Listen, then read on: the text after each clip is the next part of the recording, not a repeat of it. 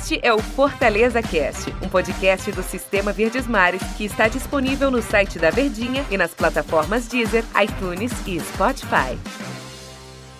Aquele abraço para você, torcedor tricolor, ligado em nossas plataformas, aqui do Sistema Verdes Mares de Comunicação. Está começando mais uma edição do Fortaleza Cast, que você fica, é claro, por dentro de tudo o que está acontecendo no tricolor de aço do PC. O time vem de uma derrota, 1 a 0 para o time do Ferroviário pelo campeonato estadual. Será que esta derrota pode abalar, tirou, é, quebrou a invencibilidade no Fortaleza na competição. Isso pode abalar um pouco a estrutura da equipe ou foi um resultado absolutamente normal? Comigo, o comentarista que é a elegância nos comentários, meu amigo Tom Alexandrino. Tudo bem, Tom? Fala, Andrezão, tudo bem? Tudo, tudo tranquilo? Ótimo. Tudo bem, tudo beleza, né? Abala um pouco a estrutura ou um resultado normal, de clássico?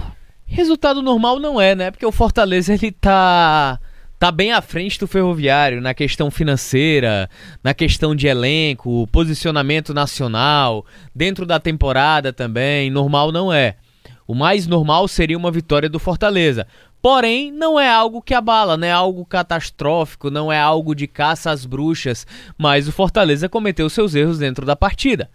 A gente tem que evidenciar o mérito do Ferroviário pela forma como jogou, pela forma inteligente como se portou diante de, de um adversário muito pesado, como Anderson Batatais já vinha falando durante a semana inteira, que Fortaleza era hoje um top 10 do futebol brasileiro em termos de elenco, de continuidade de trabalho. O demonstrativo disso foi a temporada passada, quando o Fortaleza terminou em nono lugar no Campeonato Brasileiro, inclusive conquistando a vaga na Sul-Americana. Mas o Ferroviário tem os méritos de ter adiantado a sua marcação, de ter impedido aquela linha de passe entre o Felipe Alves, os dois zagueiros e os volantes. Porém, tem o, o demérito do Fortaleza. É, o Rogério, não sei por qual questão, ele entrou com Derlei e é, Derlei e Felipe. Sendo que o Derlei tem uma característica completamente diferente daquela que joga o Fortaleza. Derlei não é aquele volante de construção como, por exemplo, é Juninho, é o próprio Nenê Bonilha que acabou entrando depois, digamos ele entre aspas, consertou o erro cometido até em virtude do prejuízo no placar, mas o Fortaleza ele foi completamente displicente na partida.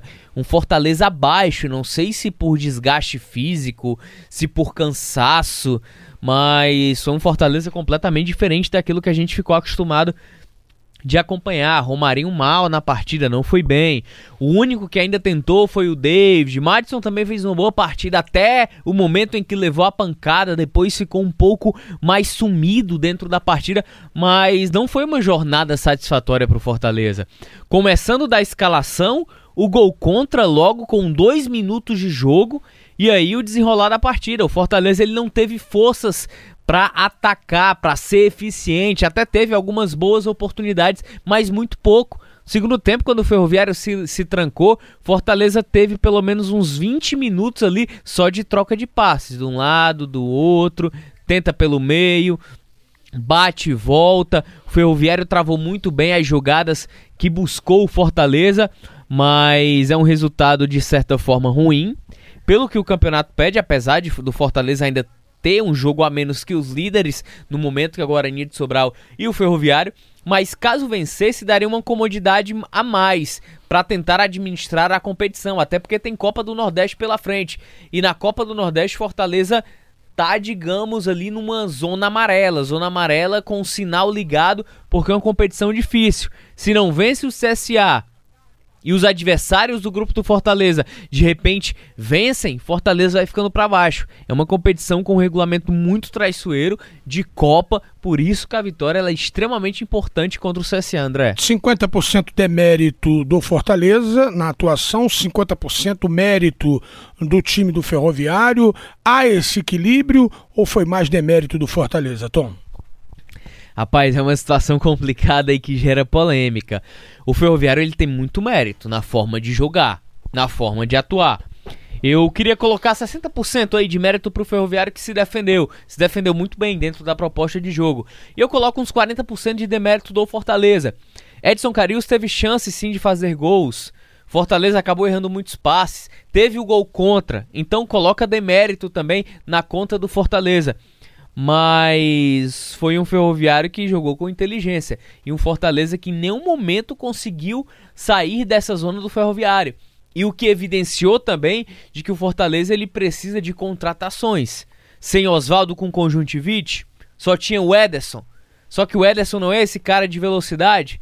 Quem não é são o... as mesmas características do Oswaldo. Exatamente. Quem é o cara que ia quebrar essa linha no adversário? Perdeu o Madison, e aí? Marlon?